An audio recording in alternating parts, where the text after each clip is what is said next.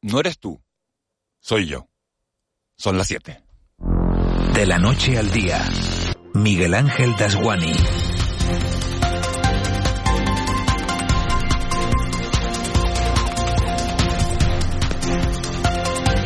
¿Qué tal? Buenos días, se veía venir y la noticia se ha confirmado. Camioneros de toda España volverán a secundar un paro a partir del próximo domingo. Y esa huelga responde, según el 86% de ellos, al incumplimiento por parte de los cargadores de la ley de costes que prohíbe trabajar a pérdida. Se trata de la misma asociación que llevó a cabo los paros del pasado mes de marzo y que provocaron serios problemas de abastecimiento en muchos puntos del país.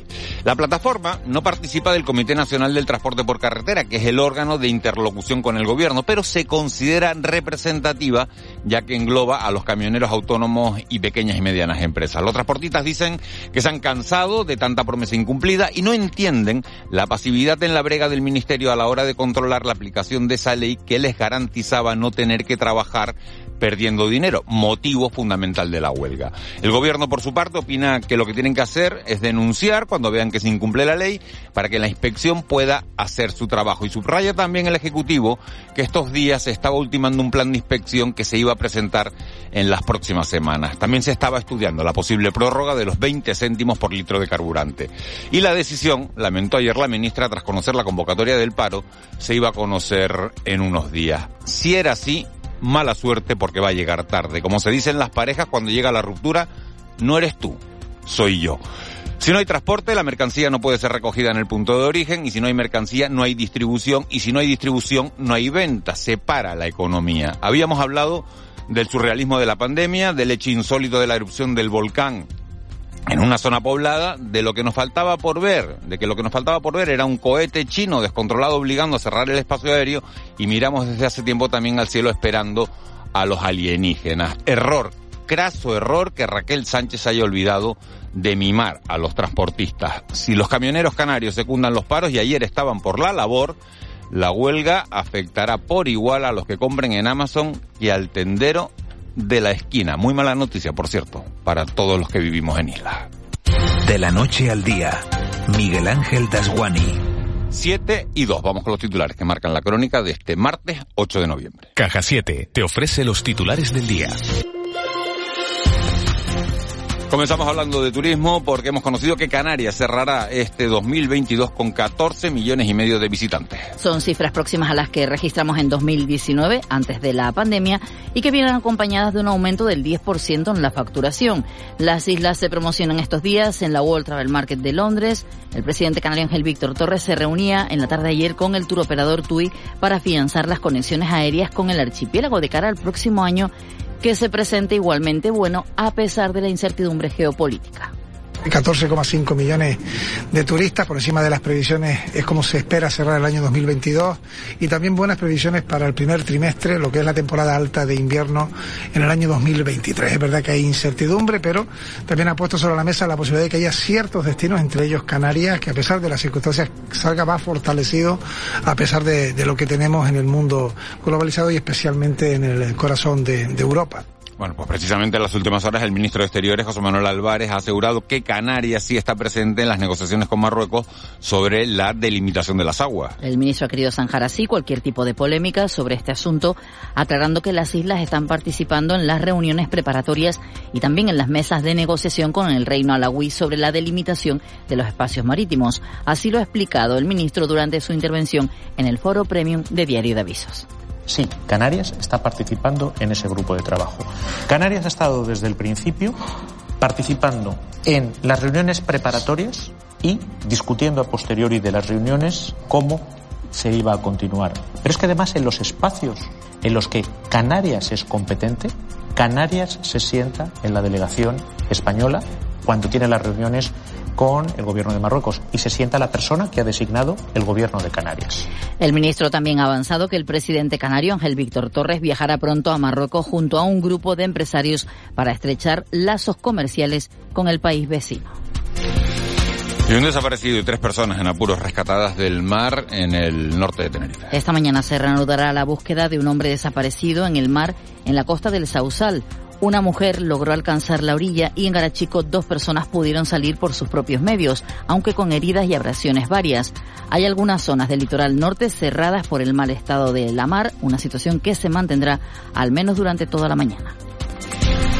Y se confirma la huelga nacional de los transportistas a partir del próximo lunes. Denuncian que el gobierno no ha cumplido lo acordado en marzo y que no se está vigilando para que no trabajen por debajo de los costes reales de producción. Han advertido al Ejecutivo de que tienen toda la semana por delante para evitar el cese de la actividad. Manuel Hernández es el presidente de la Plataforma Nacional en Defensa del Sector del Transporte. La Administración nos pide tiempo y tiempo no tenemos, porque la situación es crítica y es crítica desde hace mucho tiempo. La voluntad del sector ha sido por un 86% el iniciar un paro nacional indefinido. Vamos a confiar de que los legisladores pues actúen rápido y muestren la voluntad de darle el arreglo a un sector que lleva muchísimos años maltratado.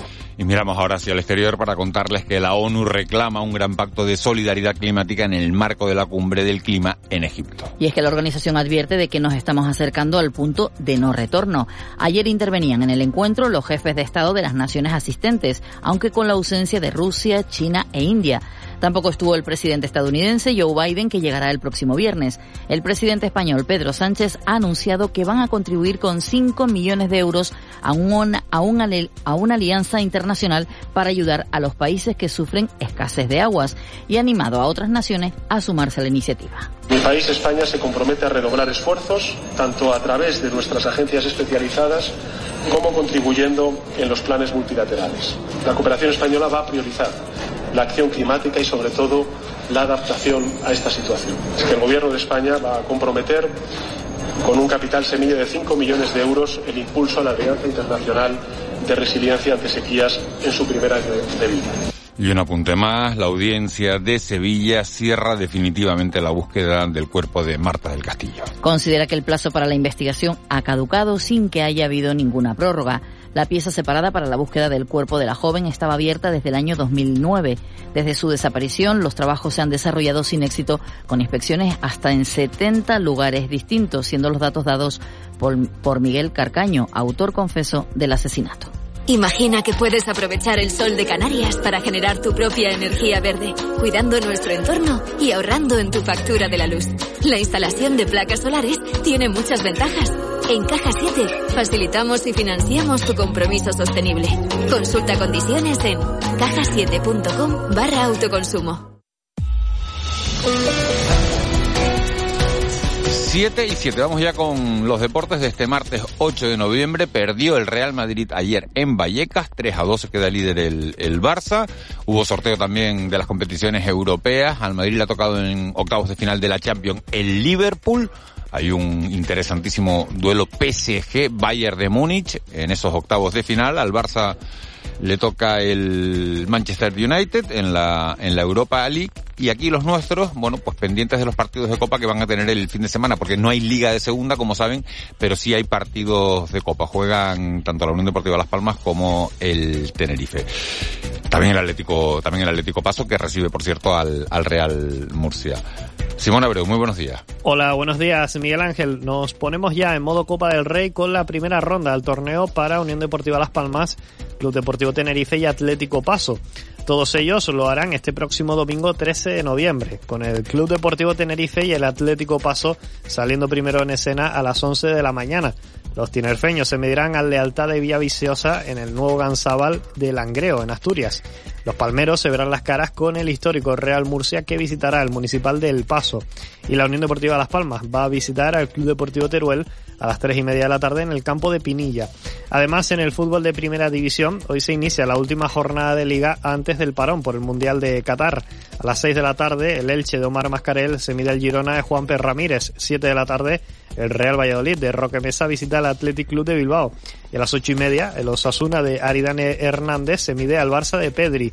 En baloncesto, semana de parón por los compromisos internacionales de clasificación para el Mundial de 2023. La selección española se concentra en Italia, donde va a jugar este próximo viernes el primer partido ante el conjunto italiano. Con España están el jugador del Lenovo Tenerife, Jaime Fernández, además de Ferran Basas y Miquel Salvó por parte del Club Baloncesto Gran Canaria. Y en voleibol, el Club Voleibol Tenerife Aris eh, se desplaza hoy hasta Hungría para disputar mañana el partido de vuelta de la previa de la Champions League. Las tinerfeñas deberán remontar un 0 a 3 en contra ante el Basas Obuda de Budapest. 7 y 10. Vicky Palma, jefa de meteorología del Grupo Radio Televisión Canaria. Buenos días de nuevo, Vicky. Buenos días, Miguel Ángel. ¿Qué tiempo nos encontramos este martes? Pues de momento un tiempo bastante tranquilo, con poquitas nubes. Las tenemos en el interior de Lanzarote de Fuerteventura, en zonas costeras, en las islas de mayor relieve, sobre todo por el norte. Muchas de esas nubes van a dar paso al sol a lo largo de la mañana.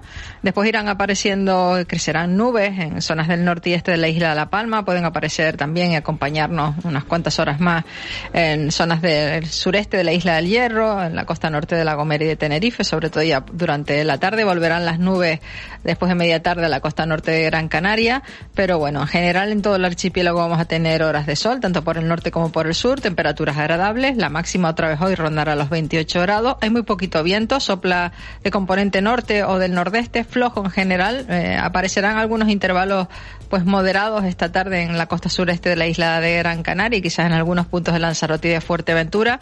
El viento sí va a ser del oeste moderado en las cumbres de la isla de Tenerife y tenemos que extremar la precaución si nos acercamos a las costas del norte de las islas de mayor relieve, a las del norte y del oeste de Lanzarote y de Fuerteventura, porque seguimos teniendo mal estado del mar. A lo largo de la mañana las olas van a seguir superando los 3 metros de altura. Mejorará un poco el estado del mar a lo largo de la tarde, pero seguiremos con mala mar propia de esta época del año y oleaje importante en todas estas costas y además hay luna llena hoy.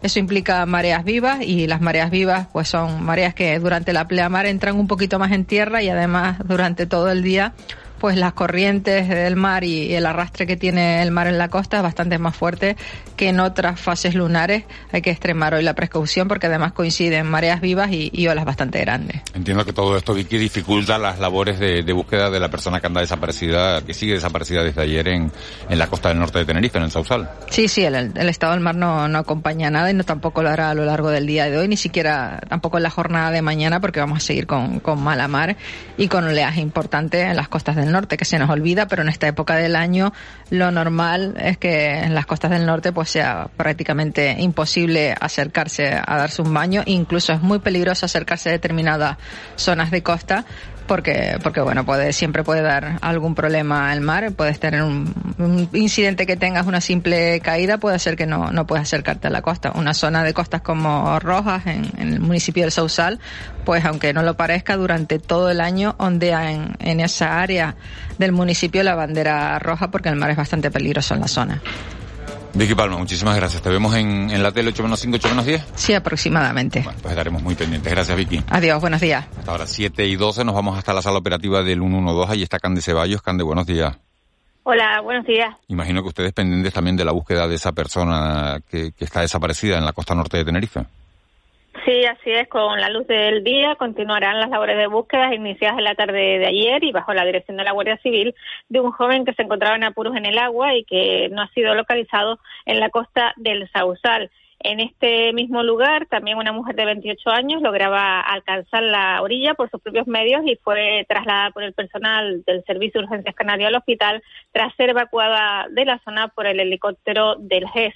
Lo que se refiere a la actividad durante la noche y estas últimas horas ha transcurrido con normalidad y por el momento el 112 del Gobierno de Canarias no ha registrado incidentes de gravedad en la vía pública. Bueno, pues vamos a ver si sigue la, situación igual y sobre todo vamos a ver si, si dan bueno, buen resultado esas labores de, búsqueda de la persona que permanece desaparecida en, en la costa del Sausal. Cande, muchas gracias. Buenos días. Gracias a ustedes. Buenos días. 7 y 14. Nos vamos al contrapunto. El Contrapunto. Ángeles Arencibia y Juan Manuel Betencur.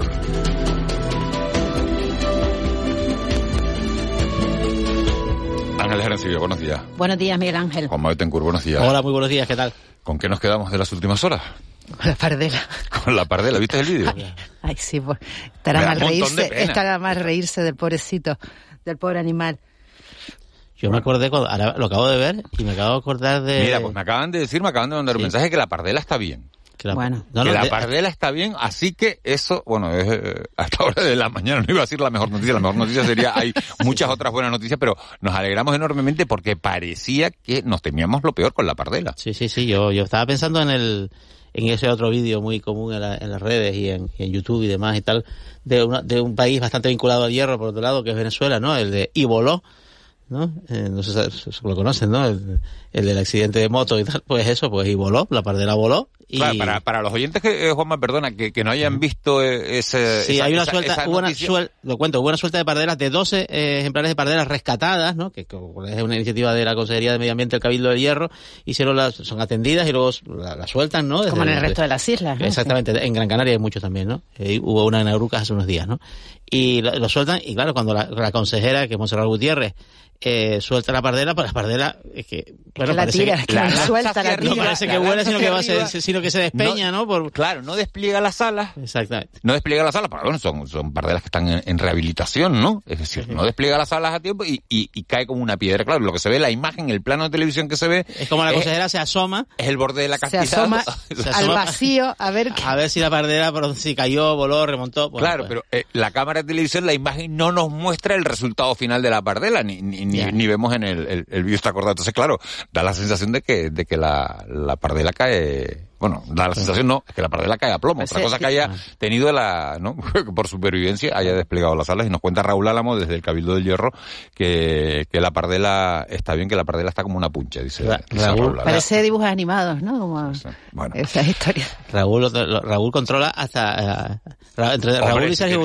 Gutiérrez tienen controlado el hierro hasta las pardelas y los lagartos. Bueno, Eh, eh, bueno, es, eh, su, es su trabajo, de todas maneras, a ver cómo acababa esa historia, porque, bueno, porque lo que ha remontado, cual pardela, es el turismo, ¿no? El turismo, eso sí te iba a decir, 14 sí. millones y medio es una buena noticia, sí. 14 millones y medio de, de No, visitantes. El dato está muy bueno porque está por encima de las... Ya se hizo una previsión, cuando hem- hemos entrevistado tantas veces aquí a la consejera haciendo pronósticos que a veces se cumplían, a veces no, con todas las incertidumbres de la pandemia, los cierres y demás, ¿no? Bueno, cuando se formuló el último, que eran 14, pues la verdad es que un poco... em, Yo creo que todos éramos un poco escépticos, ¿no? Porque no sabíamos la evolución de los acontecimientos. Primero, de los vinculados al, al orden sanitario, a la situación sanitaria, y luego a, a- a las incertidumbres derivadas de la guerra, la crisis energética, etcétera. No, bueno, realmente en el primer mundo eh, mm, muchas cosas tienen que pasar para que no haya turismo. Es una cosa muy llamativa, pero se ha convertido, es verdad que eso lo llevan diciendo los estudiosos desde, hace, no digo casi ca- ca- décadas, pero, pero casi, se ha convertido en un bien de primera necesidad para determinada clase media, clase media alta en, en- en el continente europeo. Es lo que está pasando en Canarias, que además es un destino refugio, y los datos que vienen de la World Travel Market son muy buenos. eh, tanto para, la- para, para lo que queda de año como para los primeros meses del próximo. En el otro fiel de la balanza, en el contrapunto, estaría un poco, yo creo que la incertidumbre que genera la huelga, del, el paro realmente, pues no es una huelga, del transporte. Mm, eh, por dos motivos. Primero, por si va a ser secundada en Canarias, que ayer eh, creo que José Luis Hernández, el, el, el- el portavoz de la, de, la, de la patronal, pues no digo que lo diera por hecho, pero si, si le da Decía, un- decía que había ganas de, había huelga, de de, huelga, paro. eh, Bueno, pero eh, tienen una semana para. Y el segundo es, esto que es el lunes. claro, que en cualquier caso, si se... Hay que tener en cuenta que hay una división en el sector también, ¿no? La plataforma convocó la huelga, la patronal la rechaza, ¿no? Eh, es, es difícil negociar con, para un gobierno o para cualquier interlocutor con, con dos posiciones contrapuestas al mismo tiempo, ¿no? Eh, esa, esa circunstancia tendrá una incidencia sí o sí en Canarias.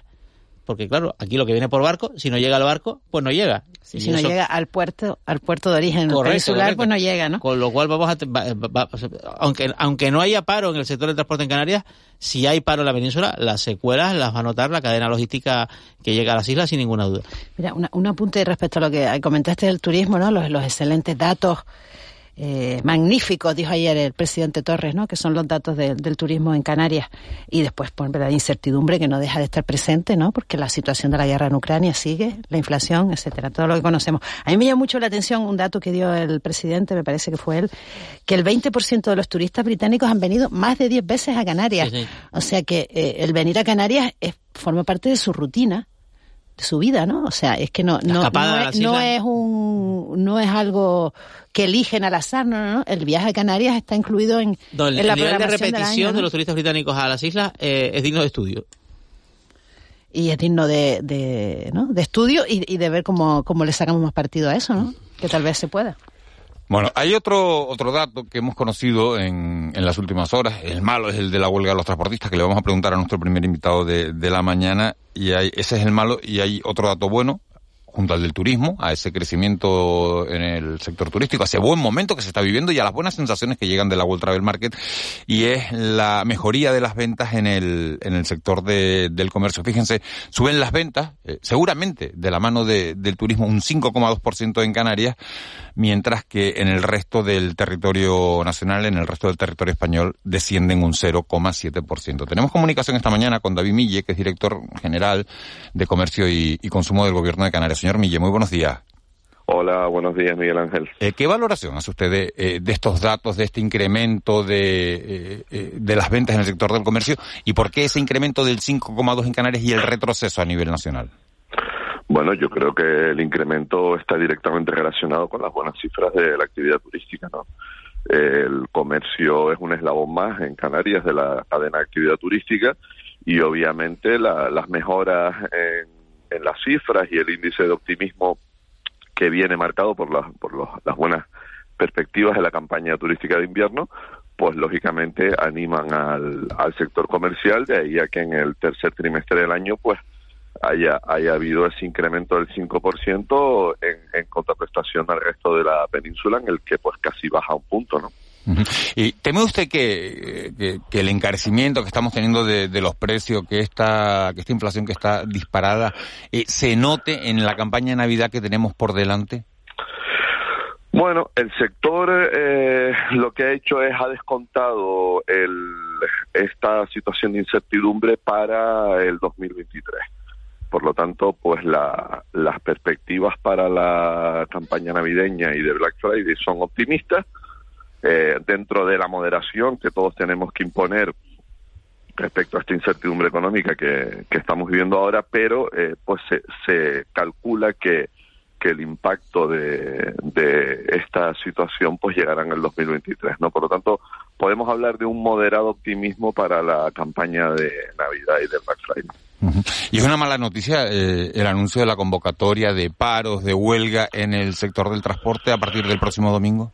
Pues sí, es una pésima noticia que además ya vivimos sus consecuencias en, en, la anterior, en el anterior conflicto que hubo con, con la plataforma de transportistas, que además afectó eh, sustancialmente a Canarias por el hecho de, de, que el suministro de mercancías que venía de los puertos, de los principales puertos eh, peninsulares eh, ubicados tanto en el sur como en el norte de la península, se vio claramente afectado. Por lo tanto, desde aquí, pues, un doble llamamiento, por un lado, al, al sector para que, bueno, pues para que tenga en cuenta nuestra condición de ultraperiferia y nuestra dependencia absoluta de ese suministro de mercancías y desde luego también un llamamiento a que se garantice el suministro de, de mercancías desde los puertos eh, peninsulares y que no nos veamos en situaciones que, bueno, no llegaron a ser eh, eh, digamos, peligrosas, pero desde luego sí hubo afectación al suministro en,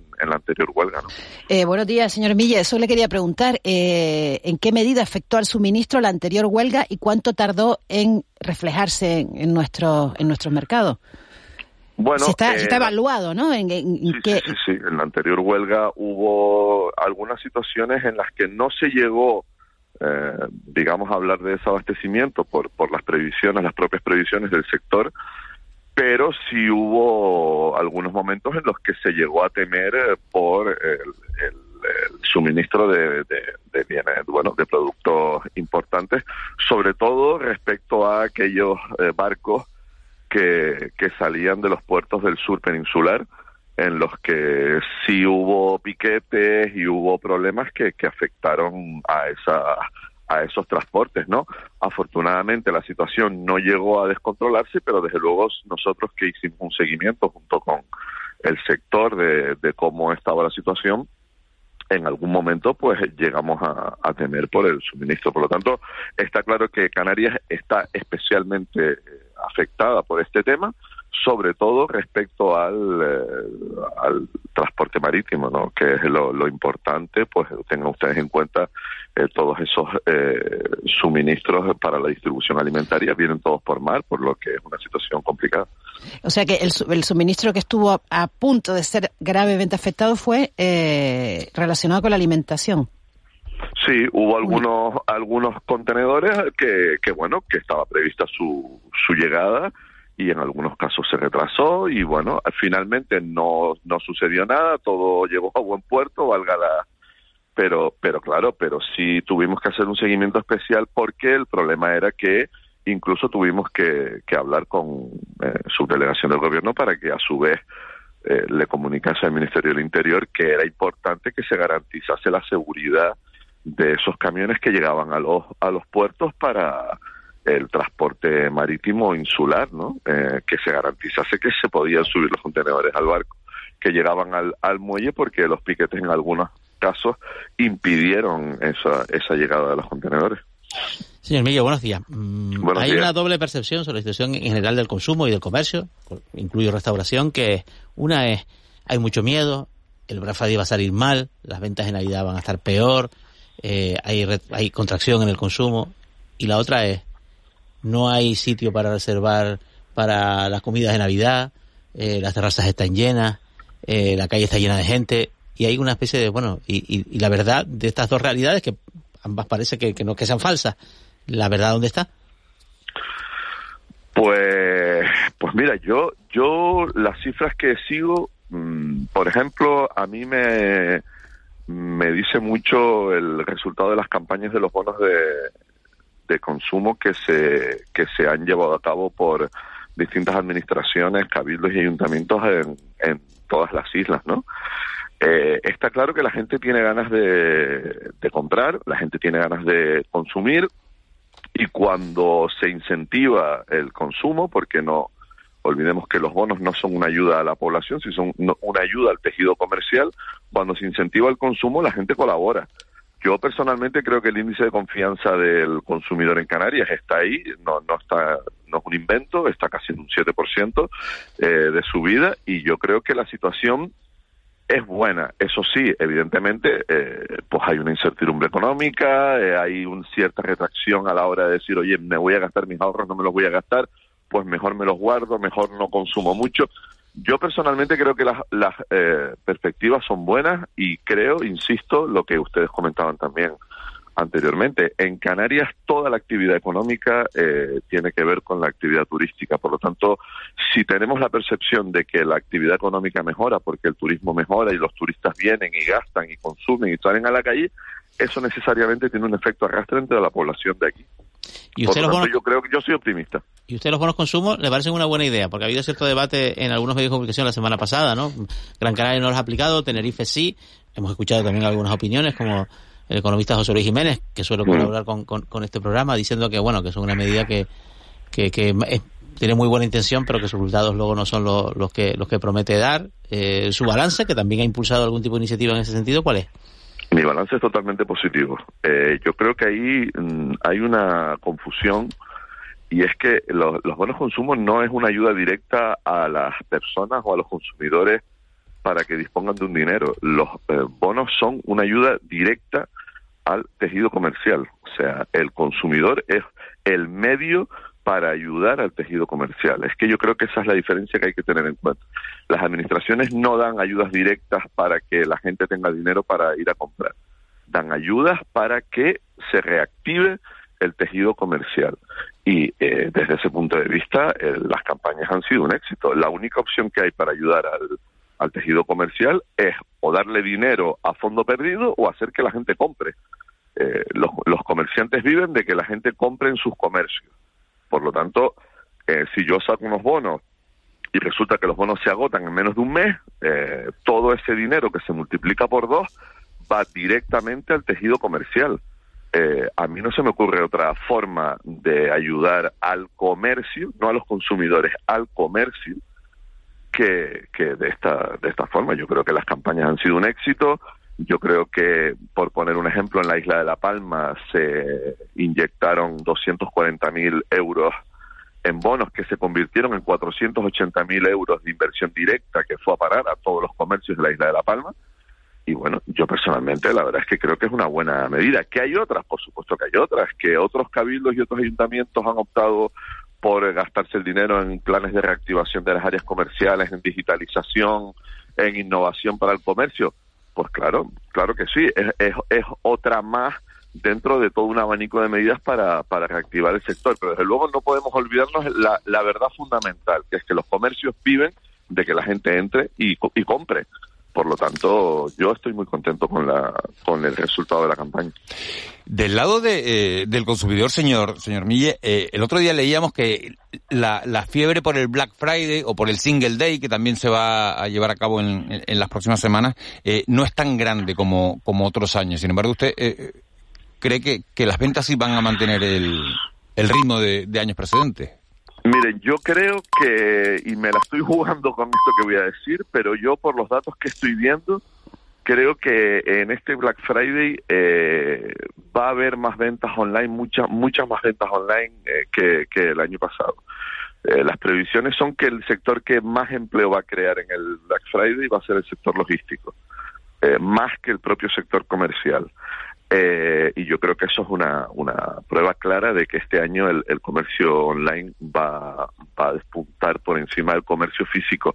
Pero aún así, yo personalmente creo que es, no creo que lleguemos a las cifras del 2021, porque evidentemente, pues, pues es lo que decía antes, hay unos elementos de incertidumbre que están sobre la mesa, inflación, la situación internacional, los costes energéticos y demás, que obviamente van a afectar a, a, a, a las cifras, ¿no? Pero pero yo creo que por un lado va a haber un repunte importante del comercio electrónico y la prueba está en ese incremento de contrataciones en el sector logístico que, que, que, que, que se prevé y creo que por otro lado pues se van a mantener unas cifras moderadamente optimistas pero que no van a llegar a, la, a las cifras del año del año 2021. Bueno, pues vamos a estar pendientes de, de, todo lo que ocurra. En principio, bueno, eh, ese buen dato del turismo está, está permitiendo que, que sigamos creciendo por encima de, de la media nacional, 5,2%, el último dato, caída a nivel general del 0,7% y buenas previsiones eh, las que maneja el gobierno para, para esta campaña de Navidad. David Mille, director general de Comercio y Consumo, muchísimas gracias por habernos atendido. Gracias a ustedes. Un, un abrazo, un saludo. Siete y, y 31 minutos pasamos de de, del tema del comercio, de, la situación de las ventas a, bueno, pues a, a, otro asunto que se ve con mucho más, con mucho más pesimismo. Hablamos de, del cambio climático, de esa, de esa cumbre eh, sobre el clima que se está celebrando en, en Egipto, en la península del Sinaí, en Sharm el Sheikh. Y tenemos comunicación esta mañana con José Luis García, que es el responsable del área de clima y portavoz de Greenpeace. Señor García, muy buenos días. Hola, buenos días. Está todo el planeta mirando hacia, hacia Sharm el Sheikh, hacia esa península del Sinaí. La primera pregunta que le hago es si sirven para algo esta, estas cumbres a las que, bueno, que, que, se prolongan durante un par de semanas, cuando los resultados, digo, de la cumbre ni son vinculantes, ni además están todos los países entre los que más contaminan. No está Rusia, no está China, no está India. Bueno, se está extendiendo mucho este, ese tipo de de comentarios sobre la, quién está presente y quién no. Lo cierto es que están todos. Otra cosa es que estén a nivel de presidente o de ministro o, o otro nivel de representación, pero están todos los países ahí negociando. La, a la hora de valorar si sirven o no, pues hay que verlo con según los resultados. Es decir, eh, lo que sirve no es reunirse, reunirse es un medio. El, el fin es llegar a acuerdos. Y efectivamente, como decías, que esos acuerdos luego se, se cumplan. Claro, efectivamente, no son, no son de obligatorio cumplimiento. Bueno, la mayoría de los acuerdos a los que se llegan en Naciones Unidas eh, no tienen formalmente ese, carácter, ¿no? Y tampoco el que lo tengan sirve de mucho. En fin, conocemos muchísimos acuerdos supuestamente obligatorios en Naciones Unidas que tampoco se cumplen. Esa no es la cuestión. La cuestión es si realmente eh, hay la voluntad política por parte de los países de hacer frente al mayor problema que se enfrenta la humanidad, que es el cambio climático. ¿Y usted cree que la hay? Bueno, pues eh, si miramos los hechos hasta ahora muy pocas, lamentablemente. Es decir, el, eh, se está, se va como arrastrando los pies frente a la total emergencia climática que la que la ciencia está eh, informando, está avisando y sin embargo las otras medidas pues eh, les tiembla muchísimo el pulso, incluso se toman medidas a veces en la dirección contraria, ¿no? Usted ha dicho que, España llega a, a, esa cumbre sin haber hecho los deberes. ¿Por qué? ¿Qué deberes tenía que haber hecho que no hemos hecho? Pues mira, el año pasado en la, cumbre de Glasgow eh, se acordó, eh, se, se eh, tocaba revisar qué es lo que todos los países habían hecho, que planes habían presentado ante Naciones Unidas y se vio que con todo lo que habían presentado no se lograba ni de lejos el objetivo de evitar un calentamiento de un grado y medio. Y como no se había conseguido, pues dijeron, bueno, pues nos damos un año más. Y el año que viene, o sea, este año, tenéis que volver todos los países con nuevos planes para ver si todos juntos nos dan ese resultado. Lo cierto es que muchos no lo han hecho, entre ellos España, ¿no? Es decir, no han presentado un nuevo plan. El plan que tiene España es de una reducción muy exigua de emisiones, de solamente un 23%, cuando debería hacer un 55% de reducción de emisiones en 2030 respecto a 1990. Entonces, eh, esa es la principal, digamos, mm, falta, ¿no? Que lleva que lleva el gobierno español.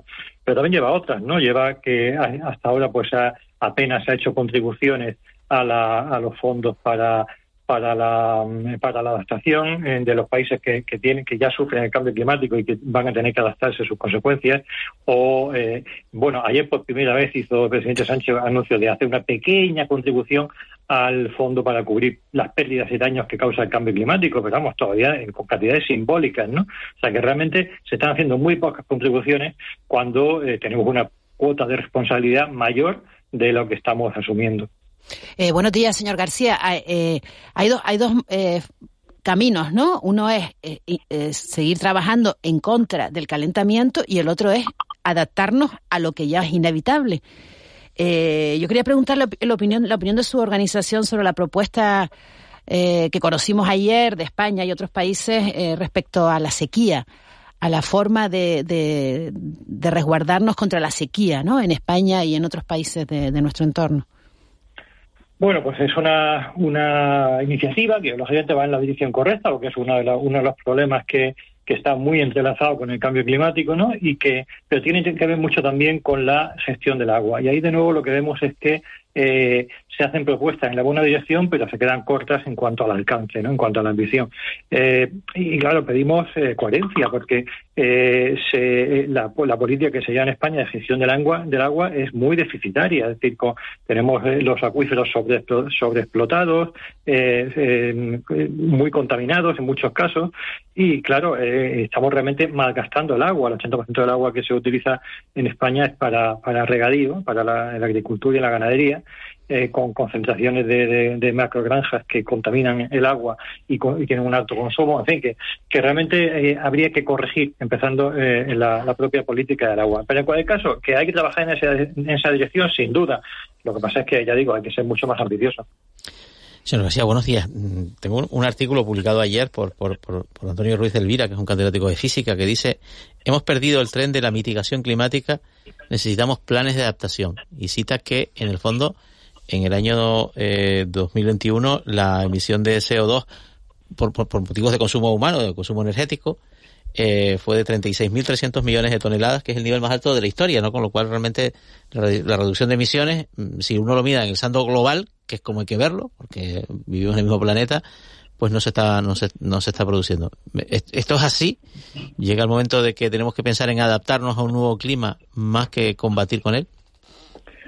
Eh, vamos a ver, eh, es así eh, en, parte. Lo que pasa es que no son dos cosas que pues, se pueden excluir la una o la otra.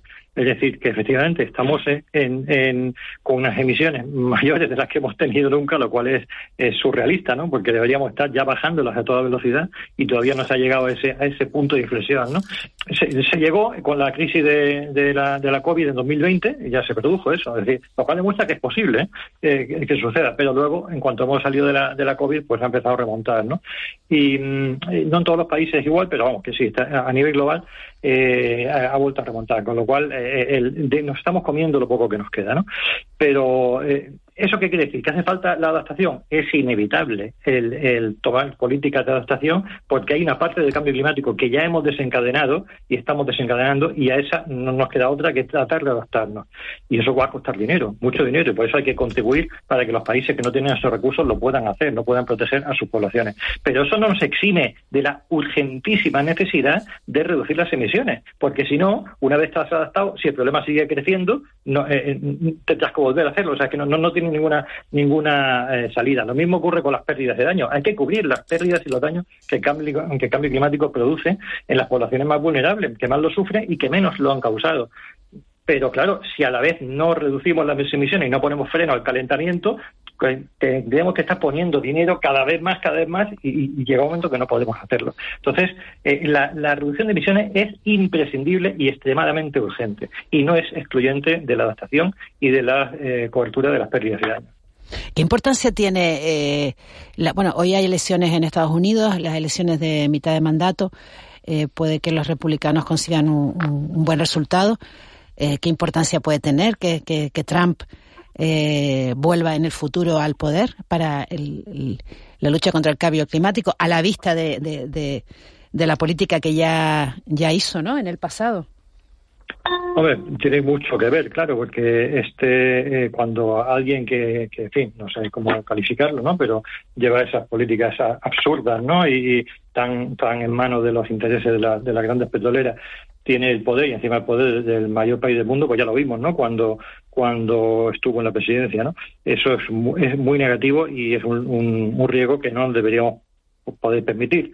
Pero bueno, pues a ver a ver qué, qué sucede, ¿no? Lo que pasa es que eso tampoco exime al presidente Biden de asumir su responsabilidad. Es decir, el hecho que te, que te eh, presionen por un lado, ¿no? por el lado del, negacionismo, por el lado de, los intereses de, los poderosos que han causado el problema, no exime a quien tiene el, eh, la presidencia o el poder eh, actualmente pues de hacer lo que debe hacer ¿no? para reducir emisiones, cosa que todavía es verdad que Biden puso en marcha o anunció ¿no? un, vamos, aprobó un plan ha sido el más ambicioso que hasta ahora se ha tenido en Estados Unidos, de lucha contra el cambio climático, pero debe de continuar en esa dirección y avanzar muchísimo más, porque claro, es el país que tiene más responsabilidad histórica en el problema de, haber causado el cambio climático.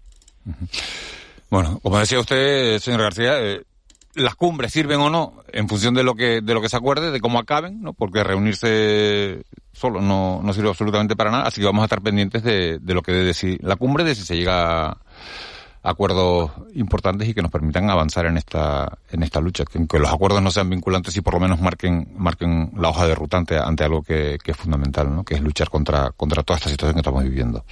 José Luis García, responsable del área de clima y portavoz de Greenpeace, muchísimas gracias por habernos atendido esta mañana. Gracias a ustedes, buenos días. Buenos días. Siete, siete y cuarenta y un minutos, esa, esos acuerdos, como decimos, no, no son vinculantes, pero bueno, eh, sí que pueden marcar una, una hoja de ruta. Hoja de ruta que hay que marcar también en la lucha contra, contra la pobreza, porque hemos conocido en los últimos días el, el último informe de Cáritas, seis millones de familias no tienen recursos en este país, según el último informe de FOESA, para vivir de manera digna. Son datos que reflejan que el 31,5% de los hogares en España no cuentan con un presupuesto que garantice unas condiciones de vida dignas. Tenemos comunicación esta mañana con Tomás Ubrich, que es miembro del equipo técnico de la Fundación FOESA y responsable de, del estudio. Señor Ubrich, muy buenos días. Hola, buenos días. Eh, ¿Le han sorprendido los datos que acabamos de dar? ¿Y qué otros datos eh, eh, importantes se desprenden de ese estudio?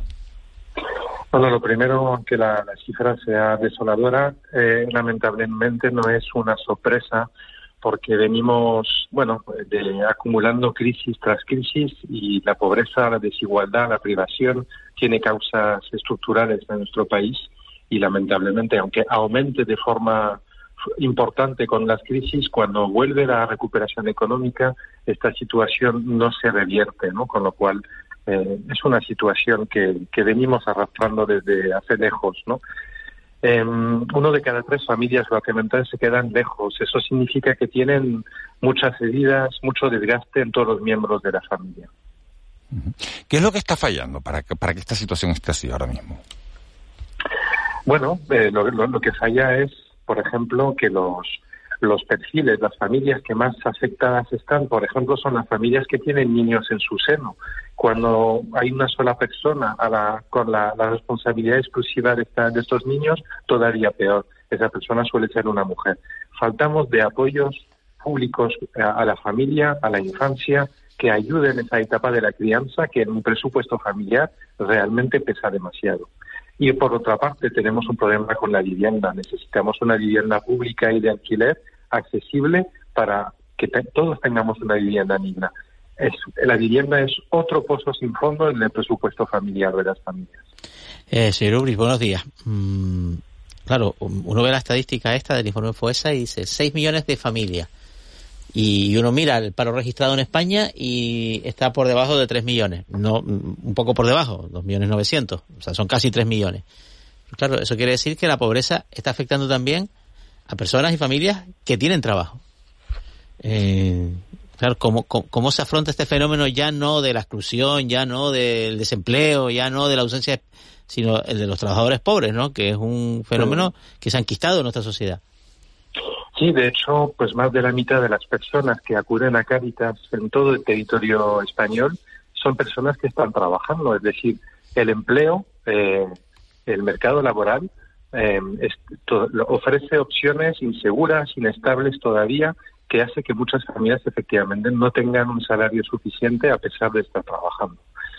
En, ese sentido, lo que vemos necesario es que como política de prevención de la pobreza tiene que haber una garantía de ingresos suficientes, unos ingresos mínimos que permitan pues alcanzar ese nivel de vida digna a pesar y complementando los empleos que no son suficientes y garantizar evidentemente que un mercado laboral sea capaz de ofrecer empleo de calidad y suficiente para todos. En, en el mapa de la pobreza en España, ¿ha tenido algún impacto en su evolución? La entrada en vigor del ingreso mínimo vital, que es insuficiente, que tiene problemas administrativos, que, que bueno, que la tramitación se ha convertido pues, pues, pues en una dificultad enorme para, para muchas personas, pero bueno, que, que por otro lado también se está implementando, ¿no? Hay cincuenta y pico mil personas en Canarias que lo cobran y que antes, lógicamente, no, no, no, no, cuando no existía, pues no lo estaban persiguiendo. ¿Se nota eso en la evolución de los mapas de la pobreza o, o no, o no tiene la potencia de fuego suficiente como para que se aprecie de alguna manera? Desde Caritas que veníamos años y años eh, apelando para un, algún tipo de ingreso mínimo a nivel estatal, reconocemos que ha sido en ese sentido un éxito que exista y es una base fundamental para poder seguir desarrollándolo para que sea suficiente en cobertura y también en intensidad de la ayuda que supone.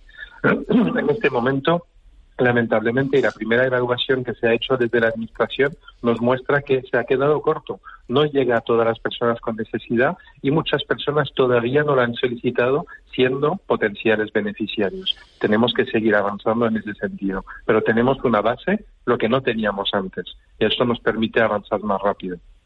Eh, buenos días, señor eh, Ubrich. Eh, ¿Qué otras medidas son eh, han demostrado ser eficaces? Le pregunto, por ejemplo, ¿el salario mínimo debe volver a, subir? Que ya el gobierno está hablando de ello.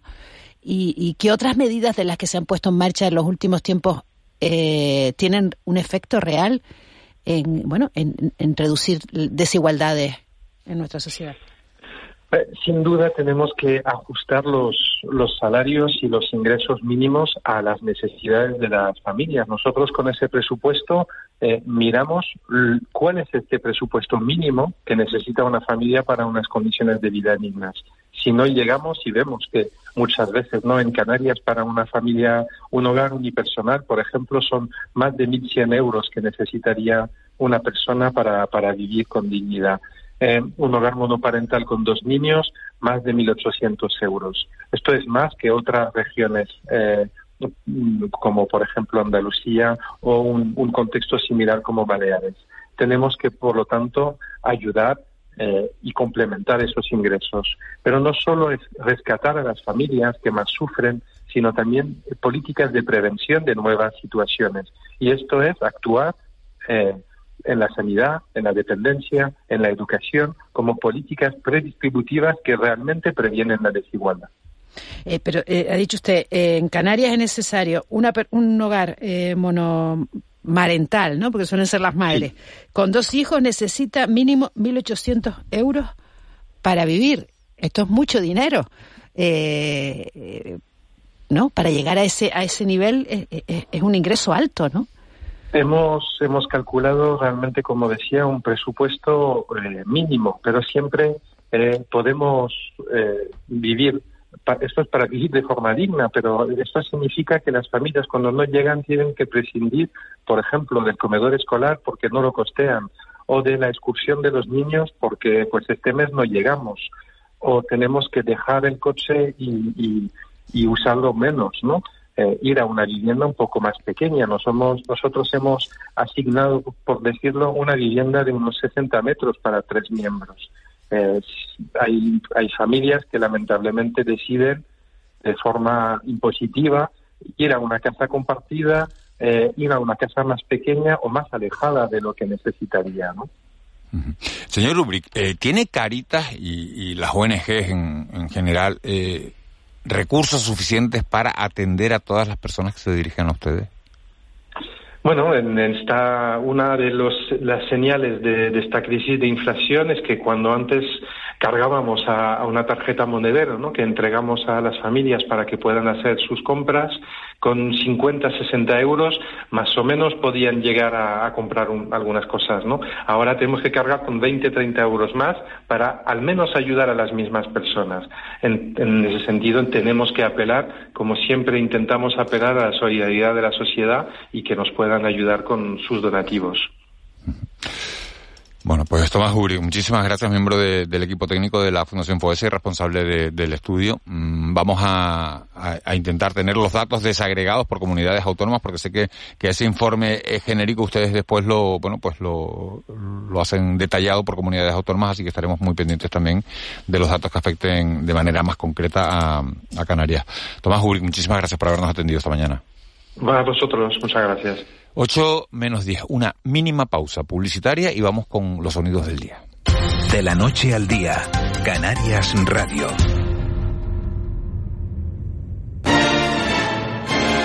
Antifaces, sombreros y capas esconden a los invitados de esta fiesta. Descubre sus secretos en la ópera Un ballo y máscara de Verdi. 22, 24 y 26 de noviembre. Entradas desde 25 euros. 5 euros menores de 30 años. Auditorio de Tenerife.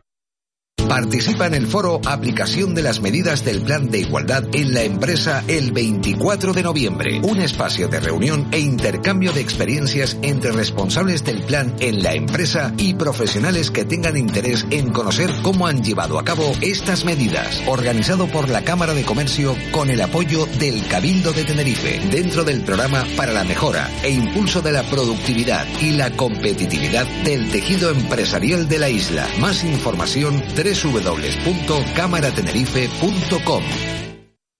En Cristalam tenemos la solución definitiva para el exceso de calor en edificaciones. Nuestras láminas de control solar 3M para cristal con una reducción térmica de más de un 80% y libres de mantenimiento son eficiencia energética en estado puro, sin obras, sin cambiar los vidrios, en exclusiva en Canarias, solo en Cristalam. Visítanos en cristalam.com. En McDonald's hemos cambiado nuestra Big Mac, cuarto de libra, cheeseburger y McRoyal Cierto, eran inmejorables, pero tranquilos, que ahora saben aún mejor, porque son más calientes, más jugosas y más sabrosas. Y además, están recién hechas para ti. El sabor de siempre, ahora como nunca. Antifaces, sombreros y capas esconden a los invitados de esta fiesta. Descubre sus secretos en la ópera Un ballo y máscara de Verdi. 22, 24 y 26 de noviembre. Entradas desde 25 euros. 5 euros menores de 30 años. Auditorio de Tenerife. De la noche al día. Miguel Ángel Dasguani. 7 y 52 minutos de la mañana. Vamos con nuestros sonidos del día.